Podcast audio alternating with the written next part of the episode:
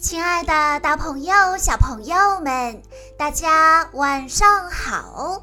欢迎收听今天的晚安故事盒子，我是你们的好朋友小鹿姐姐。今天我要给大家讲的故事名字叫做《一百只蜗牛去旅行》。有一天。田野里的一百只蜗牛要去旅行，一起去看看大山。他们听飞来的小鸟说，大山那头的风景美极了。一百只蜗牛背着圆溜溜的房子，排着队朝通向大山的路上爬去。天上挂着红彤彤的太阳，可真热呀！蜗牛们停下来，躲进了圆房子里。蜗牛都抬头望啊望，大山离我们多远啊？我们要走到什么时候呢？滴滴滴，滴滴滴，从后面来了三辆小巴士，蜗牛们可高兴了，赶快上前一拦。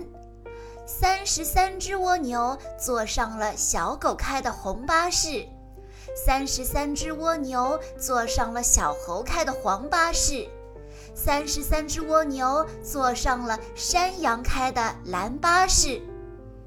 滴滴滴，滴滴滴，三辆小巴士一起发动，向大山那边开去。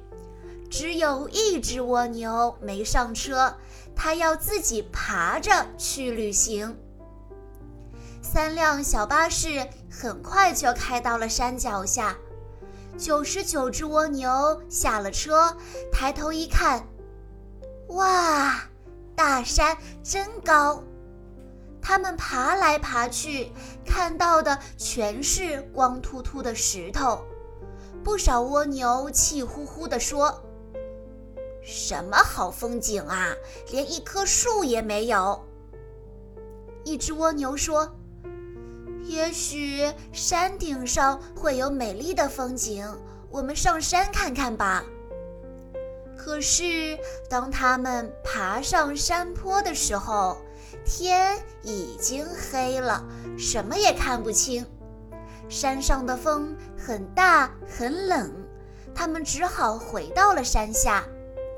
第二天早晨，蜗牛们都不想再爬山了，要搭车回去。忽然，他们看到那只没坐车的蜗牛爬了过来。那只蜗牛问大家：“嘿，你们看到好风景了吗？”蜗牛们说：“没有啊，我们只看到光秃秃的石头。你呢？”那只没上车的蜗牛笑笑说：“我啊，我一路上可看到不少有趣的风景呢。我看到美丽的野花，看到蝴蝶和蜜蜂跳舞，我看到池塘里的鱼儿在游泳，我还看到一群蚂蚁忙着搬家。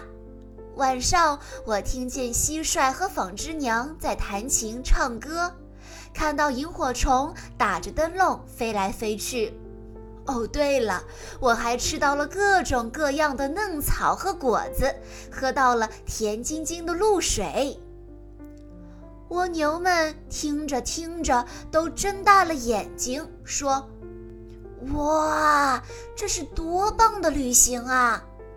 于是，九十九只蜗牛排好了队。他们决定走回去，重新开始一次真正的旅行。导游呢，就是那只没坐车的蜗牛。小朋友们，电影《阿甘正传》里有句经典的台词：“人生就像一盒巧克力，你永远不会知道下一块是什么味道。”没错。人生就是这样精彩多样，人生就像一场旅程，有的人只顾着赶路，一路向前，疾步如飞，却对身边的风景视而不见；有的人走走停停，道路虽然曲折，却一路精彩纷呈。今天故事中那只经历千辛万苦徒步旅行的小蜗牛，让我们明白了：坚持不懈，方能将美丽的风景尽收眼底。我们要学习那只没坐车的蜗牛，凡事不要急于求成，要脚踏实地做好每一件事。他一路坚持，不怕辛苦，在旅程中看到了美丽的风景，交到了很多朋友，最终到达目的地。而我们呢，在今后的学习中也要向他学习，不能放弃，要坚持不懈的努力，才能取得很好的成绩，才能实现自己的理想。在听完了故事之后，小鹿姐姐有一个问题要考一考大家：九十九只蜗牛是怎样来到山脚下的？A. 坐火车，B. 坐巴士。如果你知道答案的话，欢迎你在下方的评论区留言告诉小鹿姐姐。以上就是今天的全部故事内容了，感谢大家的收听。更多好听的故事，欢迎大家关注并公众账号“晚安故事盒子”。在公众号“晚安故事盒子”回复“小鹿姐姐”这四个字，就可以获取小鹿姐姐的联系方式了。好了，亲爱的大朋友、小朋友们，我们下一期再见喽！